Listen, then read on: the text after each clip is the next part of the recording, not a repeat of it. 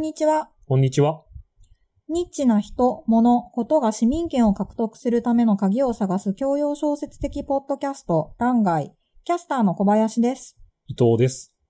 この番組は、あるテーマについて、ウィキペディアの情報と我々の実体験をもとにディスカッションし、ニッチが市民権を得る鍵は何かという問いを答えを探す番組です。1テーマにつき3つのサブ問い。何が新しかったのか違ったのか魅力だったのか。どうやって広まってきたのか、行くのか。今と昔で何が変わったのか変わっていくのかに答えを出し、そこからニッチが市民権を得る鍵は何かを探っていきます。トークテーマ、微妙の、えー総まとめ会になります。どのようなものが、えーと、ニッチが広がるための鍵だったのかというお話をしたいと思いますが、ちょっとこう、第1回からどんな話をしたかを振り返ってみると、まあ、まず何が新しかったのかとか、何が魅力だったのかとか、何が他と違ったのかっていうところについては、当時同じぐらいの時期に YouTube をはじめとする動画配信サイト。というか、まあ動画配信サービスですかえね。えプラットフォームがあまた出てきたわけですけれども、その中で特にクリエイターに特化して、はいまあアートとかクリエイティブ系の作品が見れる場というふうに立ち位置を決めたっていうのが、あの、まずあったんじゃないかっていう話をはいしましたね。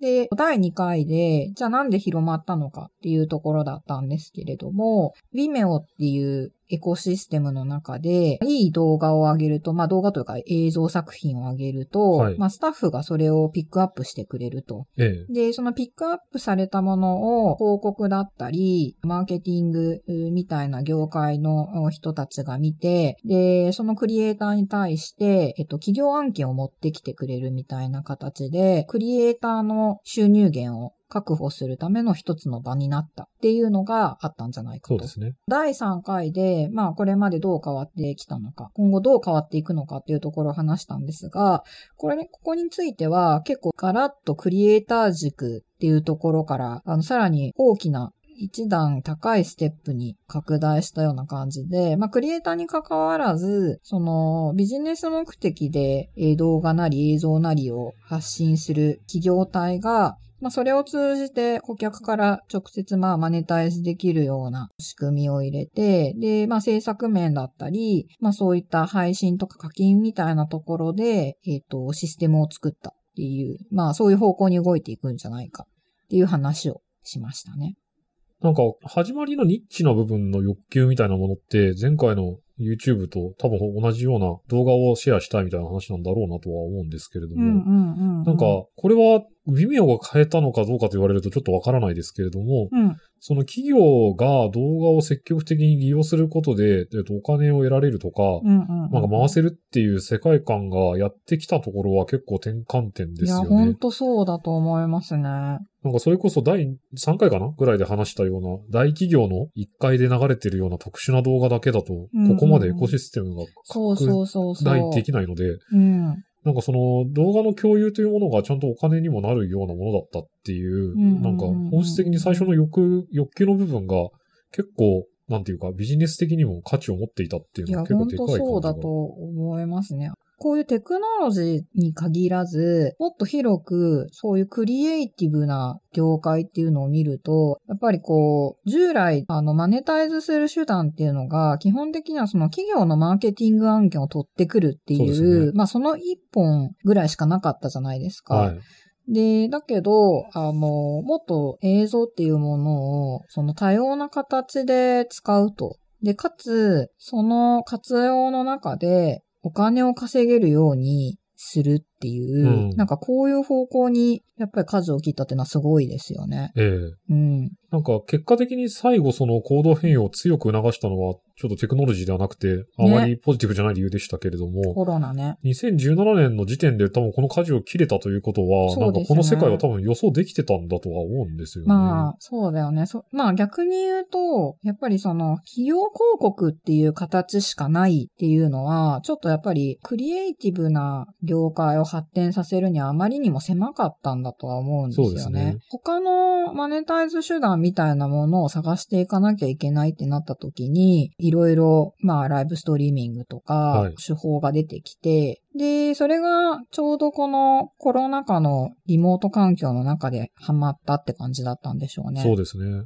個人的にでも気になるのは、もともと、その、Vimeo って、クリエイターとか、はい、あと、場合によってその、アーティスト向けの、えー、その、映像作品の発表の場だったわけじゃないですか。そうですね。でもあの、今の Vimeo が施行している、その企業体が映像なり動画なりを配信して、で、そこでお金を稼ぐ時の映像って、結構実写みたいなものが中心になってくるんじゃないかなという気がしていて、そうですね。要はその教育にしろ、何にしろ、はい、なんか人がその喋ってる動画みたいなものを有料で公開するとか、はいあの、まあ、実践している動画を有料で公開するとか、えー、で、これって結構コスト低いじゃないですか。そうですね。制作のコスト。はい。で、一方で、まあ、Vimeo の当初のターゲットであったアートとかクリエイティブ系の作品って、実写って実は結構少ないですよね。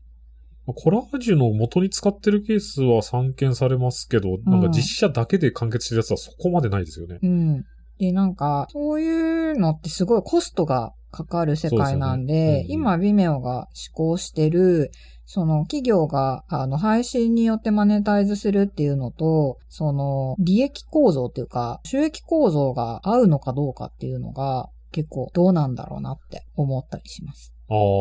収益構造というのは、レベニュー側というよりは、コスト側ってことですかね。まあ、利益率ですかね。はいはいはいうん同じ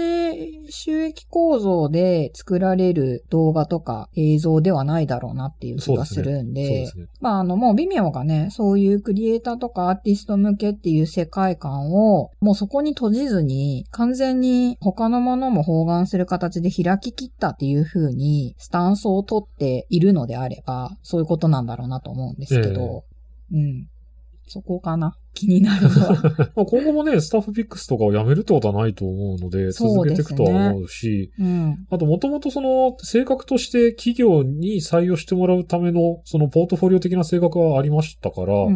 その登竜門としてのアート作品の発表の場と、なんか最後その制作というか製品として収めるべきものっていうのがまたちょっと違うよっていうのはあるのかもしれなくて、ただ、なんか、制作ごと、あの、プラットフォームの中に取り込んでますから、うん、そのアートを作ってた時代からずっと微妙を使ってるんですって形にはできると思うので、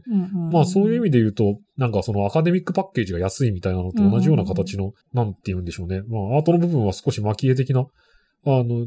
ものとしても扱えるっていうスタンスなのかなっていう気はちょっとしますよね。うんうんうん、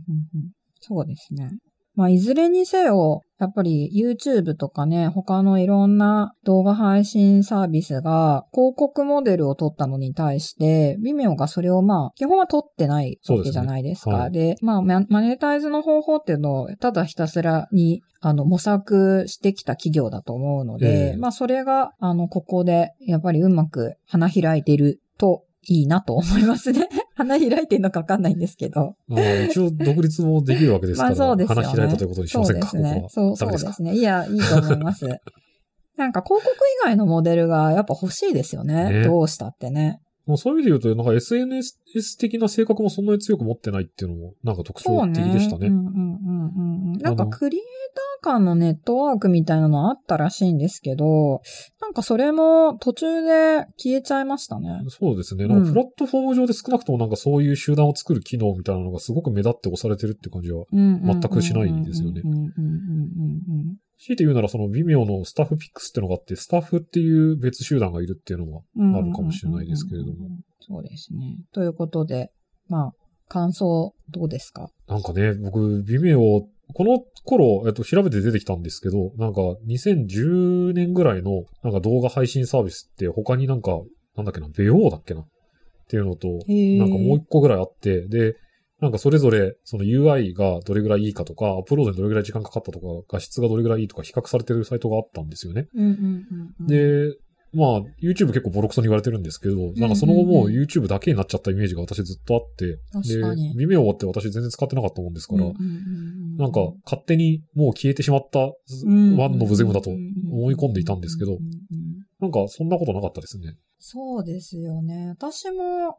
いつだったかな？まあ、今年に入ってから、ちょっとこう、Vimeo を他の動画サービスと比較しながら見てた時に、なんかよくわかんないサービスだなと思ったんですよね。はい。なんか実際こう動画見に行っても、なんかこう、なんて言うんですかね、すごい完成された映像もあれば、なんか制作途中の、なんかよくわかんない 3DCG のなんか、あの、なんて言うんですか？あの、人の形をした影が動いてるみたいなのとかも結構うんレンダリング前のそうそうそう。そう。なんか、動いてたりとかし、あの、動いてるのとかもあったりして、これ何見たらいいんだろうみたいな、ちょっと謎だなと思ってたんですよね。ええで、あの、まあ、クリエイター向けのサービスだっていうことをして、ああ、じゃあ、やっぱり制作してる人からするとこういう動画も意味があるのかなみたいな感じで見てたんですけど、うんそれがこの数ヶ月で、なんかすごい全然違う方向にビジネスモデルをこう動かしてきたなっていうのがあって、結構面白いなと思って。そうですね。うん。でもなんか Vimeo ってに日本人でも多分使ってた人がいて、はい検索してみると2013年とか2014年に上げてる人がすごい多いんですよね。ああ、なるほど。でもなんか1本あたりの再生数が10何回とか、はいはい。そうなんか。そ、それで多分みんななんか使わなくなっちゃって、えで、今は結構忘れられたサービスみたいな感じになってるんじゃないかなと思うんですけど、そう実はまあ海外では結構ね、こういう方針転換もあって、まあ伸びているとうんいうところが面白いところだなと思いますね。そうですね。うん。なんか前回の YouTube の最後のまとめがそんな感じになりましたけど、広告モデルが入ってる以上マスメディア化せざるを得ないっていう観点で再生数の方がどうしても重要になってしまう指標になるっていうのとは全然違う方向性ですよね。そうですよねうんまあ、みんなが見てるからいいっていう世界じゃないので、ね。そうですね。うんで、だからこそ 2B 向けにもできたし、そうそうそうそうそうそう。なんかほとんどの動画シェアリングサービスってやつが、あの、2C 向けでできてて、一般ユーザー、それこそ私たちみたいな人たちが見るためのものですけど、なんか微妙はもう、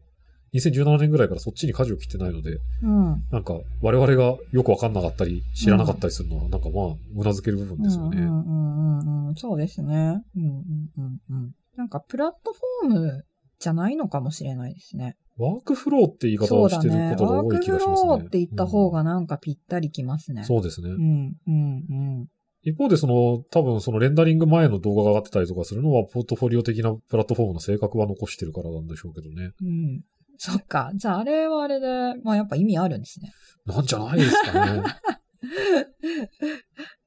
まあただなんかそっちのモデルで課金するだけみたいな形の UGC っていうんですかね。なんかうんそれこそパトレオンだったりとか、ああいうものにはならなかったですね。うん。そうですね。早い段階から投げ銭とか、そういうオンデマンドの機能があったみたいですけど。うん、うん、うん、うん、うん。だからまあ、2B として今後使われていくんでしょうけれども、うん。日本で使われているところを私は見てみたいです。そうですね。有名なクリエイターとかやっぱ微妙で上げてたりしません？そうですね。うん。リンク先が微妙なことはあるけど、でも YouTube の方が多いイメージですけどね、今は。うん、なんか海外発信させようと思わなければ、やっぱりこう、微妙を使う意味ないのかもしれないですよねあ。あ。それは海外の案件取るって意味ですか？そうですね。あと海外からの評価を得はいると、か。はい、はい。でも YouTube だとね、YouTube、伊藤さん YouTube で一番見る動画何ですか？えっ、と、私は、ボイスパーカッションの人たちの レビューというか、ヒカキンさん。あまあ、古くはヒカキンさんですけど、今あの、前回のあの YouTube 回でもお話ししましたけれど、ローフーという。アジアチャンピオンの動画をずっと見てうんますね。うん。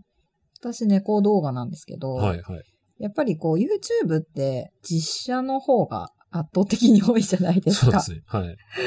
まあそういう中だと埋もれてしまう動画っていうのも多分あるはずでう、ん。で、まあそういうものがこう、まあもともとは微妙の方で評価されたり、広まったりとか、いうことがあったのかなっていう。そうですね。うんだから、なんか、もし B じゃない方で微妙がもう一回何か出てくるとすれば、あ新しい映像作品の表現方法とか、うん。なんか、あの、それこそ360度動画なんてそっちの方だったんでしょうけれどうも、ん。なんかそういうクリエーション軸で新しい技術との組み合わせで面白いことするみたいなのが、もう一回出てくることがあれば、なんかまた微妙なところで、そういう、なんか我々が日常的に目にするような動画が増えたりはするかもしれないですね。うん。なるほど。欄外のホームページではトークテーマごとのコンテンツページを用意しています。